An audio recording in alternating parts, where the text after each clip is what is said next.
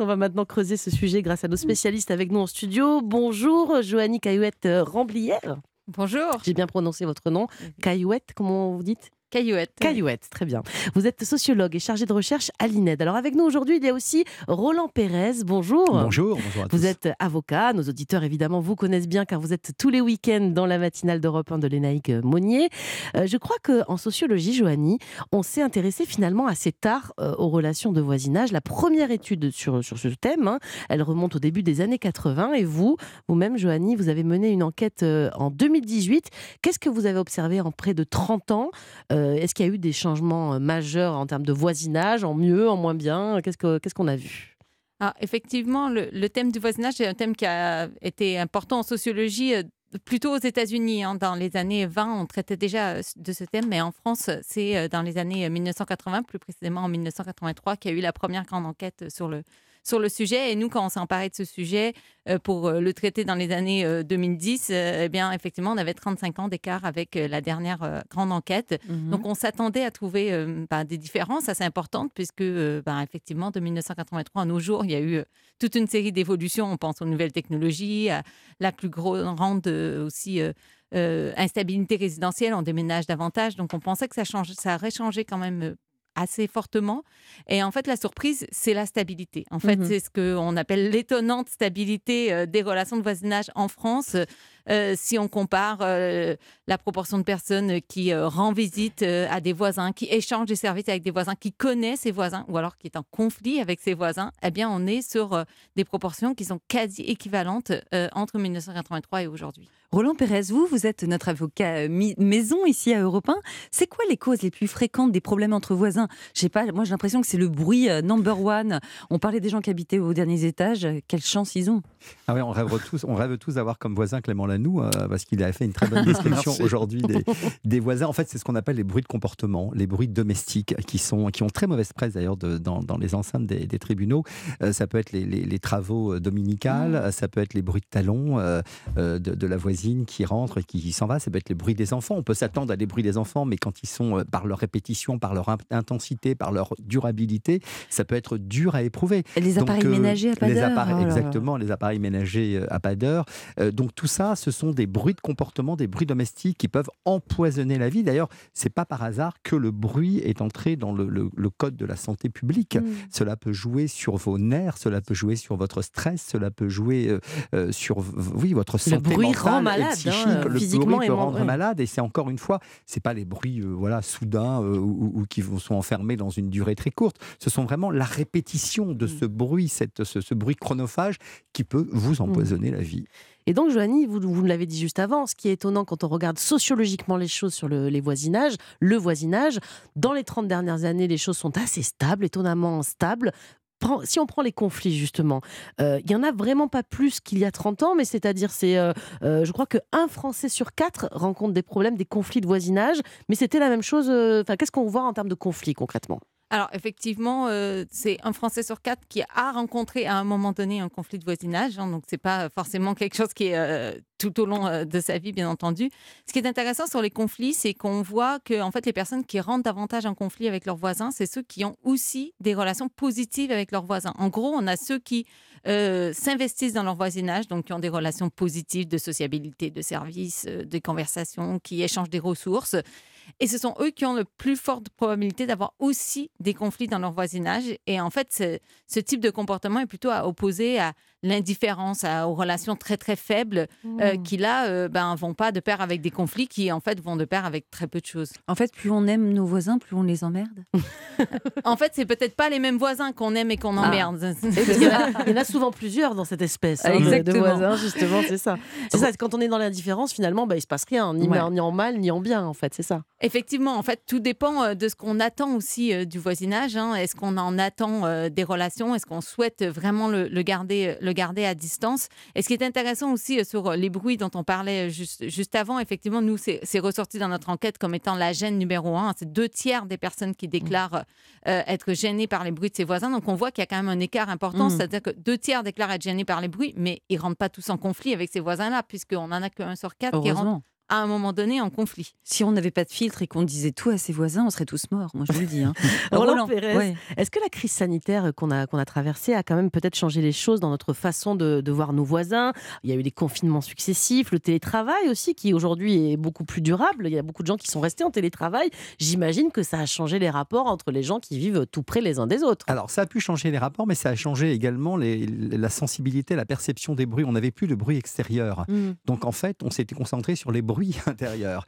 Et là, forcément, le télétravail, les enfants qui restent euh, à la maison, euh, ça a généré une espèce de, de, euh, de, litige finalement. On se, on se, sentait assez mal d'avoir tous ces bruits comme ça d'un seul coup qu'on entendait et qu'on n'avait pas entendu pendant, mmh. pendant le temps où on allait travailler. Sans compter les odeurs. Sensibilité, et sans, sans, compter cuisine. les odeurs de cuisine qui pouvaient ravir certains et qui pouvaient, pour, pour d'autres. On n'est pas, on, n'est pas tous égaux face à la sensibilité du bruit. Il y a des gens qui vont être beaucoup plus sensibles au bruit que d'autres. Par exemple, on, le voit, il y a des habitudes que vous prenez euh, voilà, dans votre vie et puis euh, eh ben, à l'étage inférieur ou à l'étage supérieur, les gens vont déménager. Mmh. D'autres gens vont venir. Et alors que vous aviez exactement les mêmes habitudes, bah les gens qui vont venir vont se plaindre. Plus rien, voilà, vont, se plaindre tout d'un coup des enfants, vont se plaindre de la perceuse, vont se plaindre de la musique, des cours de musique euh, du petit, vont se plaindre alors que on va dire, mais écoutez, non, on va penser vraiment que ce sont des mauvais coucheurs qui viennent chercher querelle, alors que pas du tout. C'est simplement on n'a pas la même sensibilité. Mmh. Alors on va revenir avec vous, euh,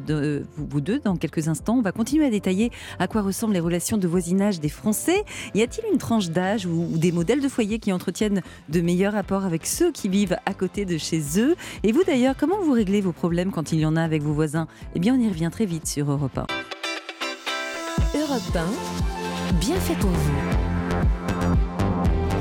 Julia Vignali Mélanie Gomez. Nous sommes avec vous tous les matins sur Europe 1 jusqu'à midi. Notre question du jour, je la rappelle, connaissez-vous vraiment vos voisins? On en parle avec l'avocat Roland Pérez ainsi que Joanny Caillouette Ramblière, sociologue chargée de recherche à l'INED. Joanny, euh, Europe 1 est partenaire du film en ce moment dans les salles, Le pire voisin au monde avec Tom Hanks. Alors là, ça se passe dans une banlieue américaine.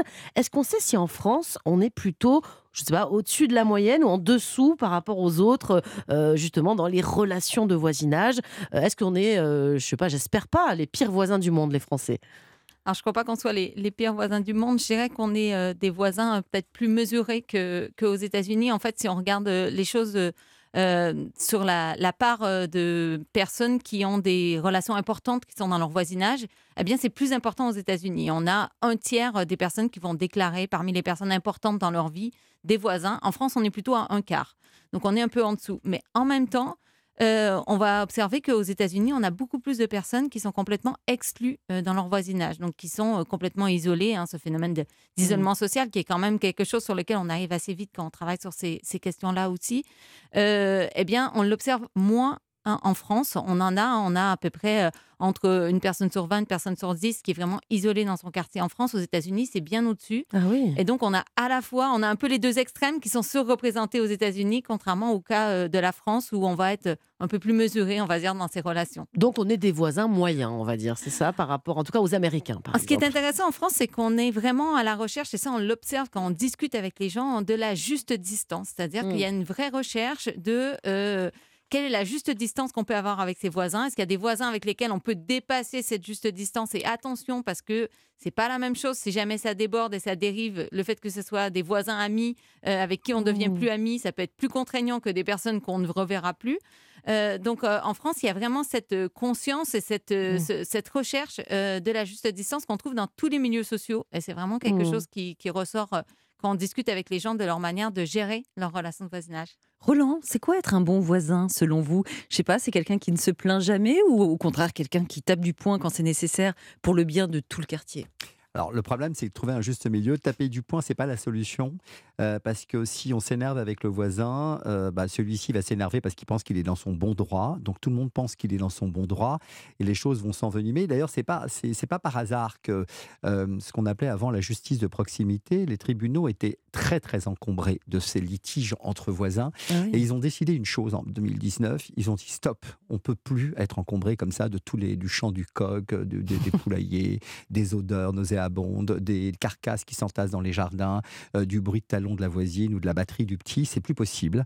Donc vous êtes gentil, on va organiser ce qu'on appelle une conciliation obligatoire, ce qui est rare dans les Mmh. procès. C'est-à-dire que avant de venir en justice, on vous dit Entendez-vous, un conciliateur, quelqu'un qui est c'est gratuit, Mhm. va être désigné et il va faire un espèce de voilà Une médiation, quoi. une médiation. C'est une Ouais. médiation mais qui est gratuite entre entre les deux voisins. On va entendre l'un, on va entendre l'autre. Et c'est le verbatim. Bah oui, ça marche d'une certaine manière parce que vous le disiez, euh, euh, Joanie, vous disiez que les, les- les- voisins gardaient une certaine distance en France. Ils ne se parlent pas Mm. trop.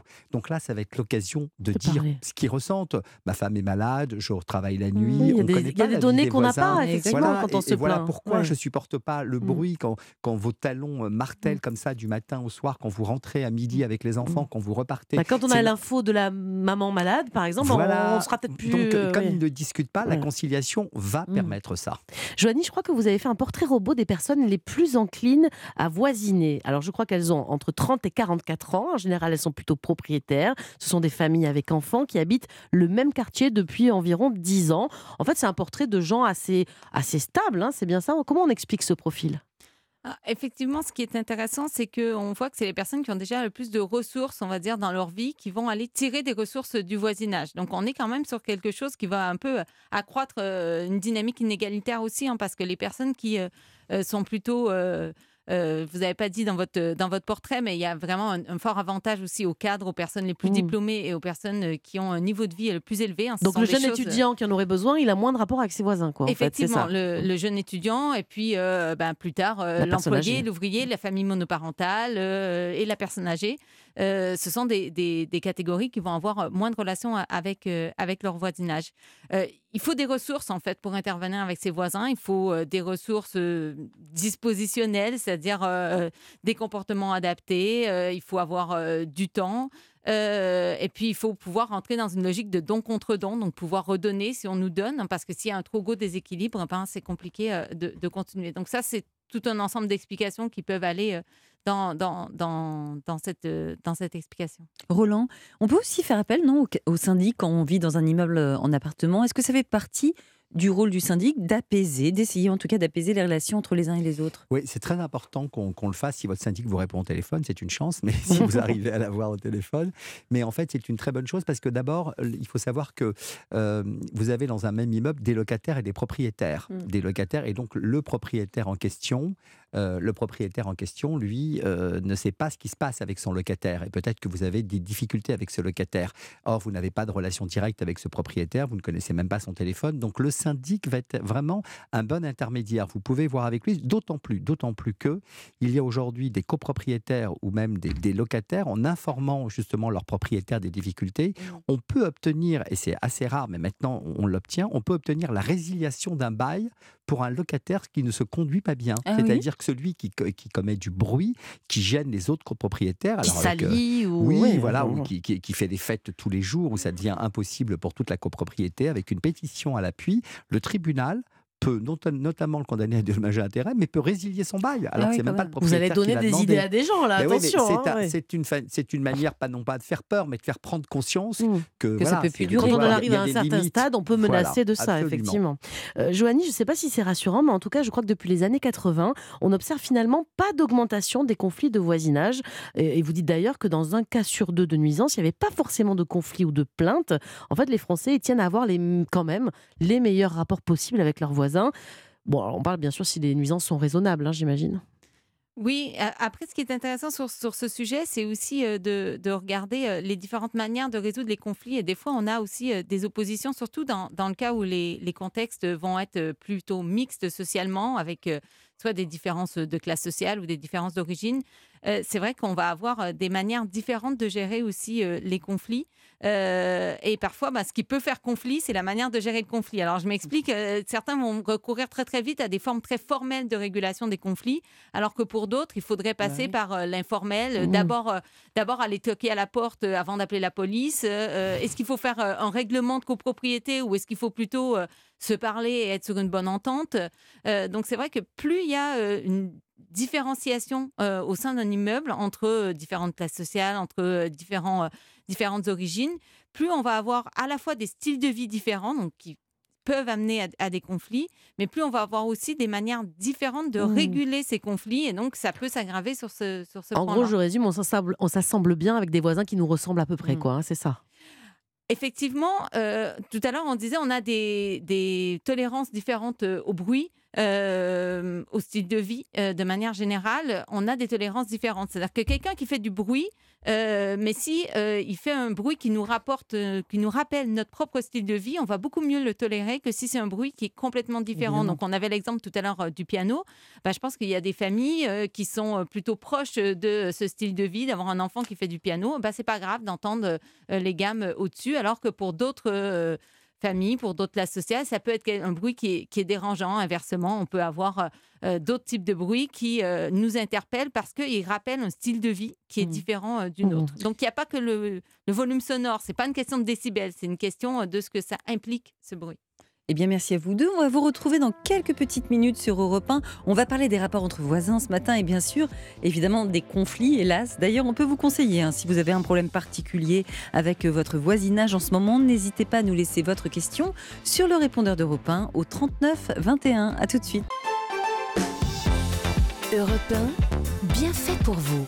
Mélanie Gomez et Julia Vignali. Nous sommes avec vous en direct jusqu'à midi. Bienvenue si vous nous rejoignez avant de retrouver les bienfaiteurs d'Europe 1 dans 10 minutes environ, avec qui on va parler des, des moyens de réduire la facture en ce qui concerne vos multiples abonnements, mais aussi on va parler de livres pour enfants qui n'aiment pas l'école. Bon, pour le moment, on s'interroge sur nos rapports avec nos voisins. On le fait grâce à nos deux invités, l'avocat Roland Pérez, et puis grâce également à Joanny Caillouette Ramblière, sociologue chargée des recherches à l'INED. Alors, euh, Roland, vous avez, je crois, une petite astuce hein, pour nos auditeurs. On va en parler juste après parce que on a reçu une question pour vous de la part de Pauline au 3921. Bonjour tout le monde, donc voilà j'ai une petite question pour vous. Ça fait à peu près quatre mois que j'ai emménagé dans mon nouvel appartement et aujourd'hui j'ai pas mal de problèmes avec la copropriété. Et en fait, euh, dès que je passe le deuxième palier euh, de mon étage, bah il y a une immense odeur de friture qui se dégage un peu dans l'appartement de mon voisin. Et vraiment, l'odeur s'incruste partout dans l'immeuble et, et elle me gêne moi, mais aussi les autres occupants. Et en fait, je sais pas trop comment réagir face à cette situation parce que, en somme, mon voisin ne fait rien de mal, donc j'aurais besoin de vos conseils. Bon, Invitez-vous à euh, manger. olfactif, olfactif, mais c'est très subjectif aussi les odeurs de cuisine. Alors, je pense qu'elle dit quelque chose quand même d'intéressant, c'est qu'elle dit que tout l'imme- l'immeuble en profite. Donc, ça veut dire que tout l'immeuble, elle pourrait peut-être s'intéresser euh, aux autres locataires ou aux autres habitants, j'ai envie de dire, de l'immeuble pour demander si euh, ils, sont, ils sont gênés par cette même odeur et auquel cas peut-être envoyer une sorte de pétition. Alors, c'est un grand mot, de pétition, parce qu'il faut mieux la réserver quand même pour des combats plus, plus urgents. Déjà un mot dans la boîte aux lettres, Mais non un mot dans la ouais. boîte aux lettres, mais peut-être al- alerter précisément le syndic. On en parlait tout à Mhm. l'heure avec vous, Julia. C'est vrai que le, le syndic, c'est bien parce que le syndic peut mettre une petite affichette en Mhm. disant, euh, voilà, euh, pour ceux qui ont envie de cuisiner euh, allègrement euh, des plats de friture, et bien peut-être acheter, faire faire l'investissement d'une hotte aspirante ça. pour éviter que l'immeuble en profite. sûr. Voilà, quelque chose de plutôt amical, mais de le, de le dire. Mais c'est un truc qui se mesure et qui peut, enfin si jamais les voisins ne répondent Ça pas, ne se mesure pas, ouais. c'est subjectif, c'est vrai. Mais si tous les voisins disent la même chose, il n'y a pas de raison qu'on puisse douter parce que c'est un euh. problème de preuve. Le bruit aussi est un problème de collecte de preuves. Ah oui, il faut être Alors, plusieurs. Donc, il faut pouvoir collecter ces preuves. Et les preuves, c'est un constat d'huissier, c'est Mmh. euh, voilà, qui, vient, qui vient dire bah oui, on- j'ai senti objectivement quelque chose, ou les, ou les témoins des, des autres euh, habitants de l'immeuble. Bon, on a pas mal de questions, hein. on, en, on en prendra peut-être d'autres euh, juste après. Mais Roland, vous avez une astuce auquel on ne Oui. pense pas forcément, euh, une aide qui peut être donnée Alors, aux voisins qui ont des problèmes, On a justement. tous une multirisque habitation, c'est c'est l'obligation même dès qu'on prend un appartement. On vous demande d'ailleurs, le, le, le, le- le- le bailleur vous demande tout de suite la, la multirisque habitation. Et dans cette multirisque, il y a ce qu'on appelle la protection juridique. Cette protection juridique, elle intervient justement en cas de litige, parce que c'est quand même un peu la double peine. On a ce, trouble de voisinage et on se dit qu'il va falloir déjà qu'on fasse la gueule à notre voisin, qu'on fasse un peu la guerre, qu'on dépense de l'argent. Euh, non, et tout ça, ça va prendre un temps infini. Alors la protection juridique, c'est des juristes qui vont vous accompagner, qui vont déjà regarder objectivement le problème, qui vont peut-être désigner un expert, si c'est un expert qui viendra pour le bruit, pour pouvoir mesurer le nombre de décibels, effectivement, qui deviennent insupportables, ou ça peut être les odeurs, ou ça peut être la, la vue qui vous gêne de- du jardin et qui vraiment vous gâche l'existence et, vous empoisonne. Eh bien, c'est- ce- ce- cet expert va être payé par la, par la multirisque habitation. Et puis, si vous devez aller en conflit, eh bien, vous serez accompagné également. Les frais d'avocat sont pris en charge par la génial. protection juridique. Et ça nous coûte euh, Et c'est très bon à rien en savoir. plus. Non, rien en Merci plus. pour ce bon plan, euh, Roland. Joanie, je reviens vers vous. Est-ce qu'il y a une différence entre la ville et la campagne? Dans la vision que l'on a de, de nos voisins Vous dites, je crois que les gens, les gens qui vivent en milieu rural sont plus attachés à leur vie de quartier. Comment ça s'explique ça? Selon les quartiers, on a un plus souvent un grand ancrage euh, dans, dans, son quartier, hein, ce qui va jouer avec euh, euh, ça fait combien de temps qu'on y vit et puis qu'est-ce qu'on projette dans ce quartier? C'est vrai que les gens qui vivent en ville vont souvent vivre en ville de façon plus temporaire et ils sont plus nombreux à penser repartir dans un certain temps et donc à moins s'ancrer. Alors qu'en France, c'est vrai que l'achat d'un pavillon, d'une maison va souvent de pair avec un mmh. ancrage vraiment sur le très long terme. Et d'ailleurs, vous dites, je crois que les jardins jouent un rôle important dans nos interactions de voisinage.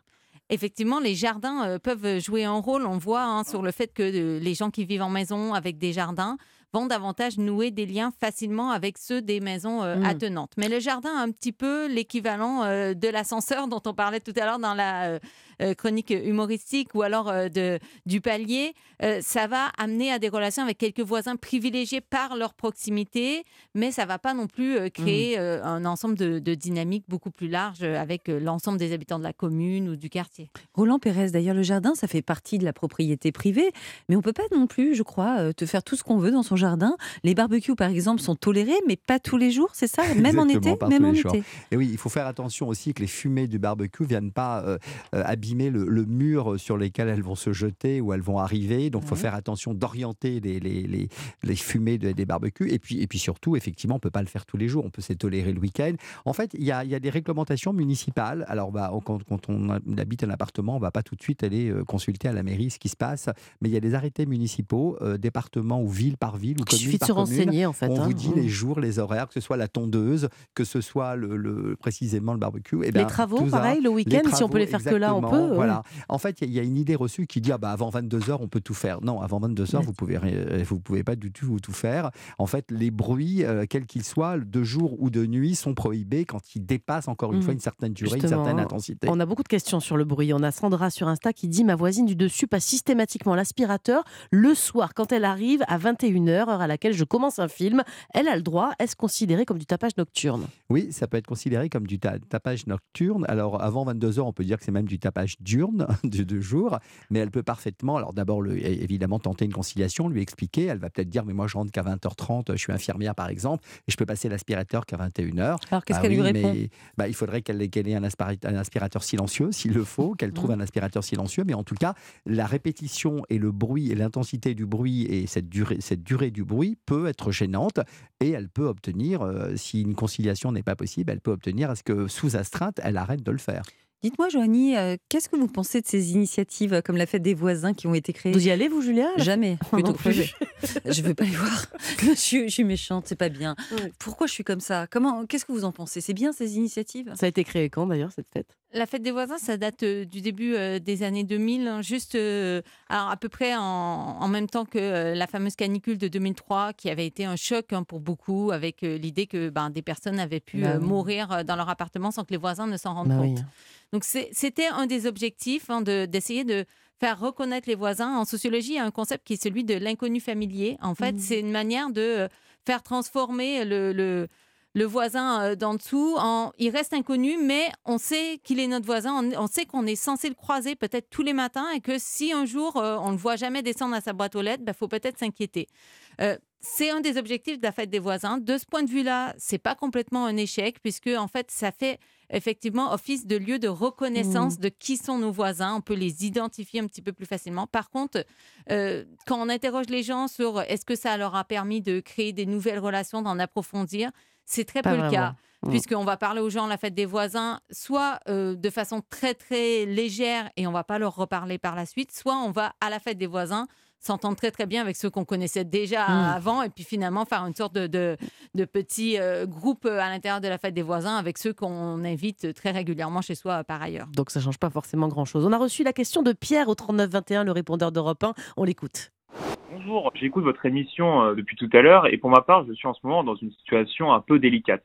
Je vis dans un immeuble et je fais face depuis quelques mois à des bruits dérangeants euh, venant de mes voisins de palier. Comment vous dire? C'est que l'amour règne chez eux et le bonheur n'est pas en option. C'est extrêmement difficile euh, de leur reprocher sans les mettre mal à l'aise. Euh, je vous pose donc la question euh, comment leur en parler sans créer de malaise Alors Roland, qu'est-ce qu'on fait? C'est plutôt sympathique ce genre de bruit, mais c'est vrai qu'avec les enfants, Enfin, ça si peut c'est mettre tous les jours ou tous les deux Si c'est jours, ouais, euh, si ouais. c'est tous les jours, Ça ça, vous hein. empêche de dormir. Au départ, ça vous fait sourire, Ouais. mais si c'est a un lit répétitif qui comme tape ça, contre un mur, vous voyez ce que euh, je veux surtout dire que c'est des bruits de comportement auxquels on peut parfaitement remédier. C'est-à-dire Avec un oreiller que- sur la tête. ouais, je sais pas comment on peut faire, mais en tout cas, on peut, on, on demander diminuant à être volume, quoi, moins expressif à l'un ou à l'autre, ou les deux en même temps. Donc c'est vraiment des bruits de comportement. Il faudrait, j'ai l'impression qu'il a quand même beaucoup d'humour dans la manière dont il formule sa question.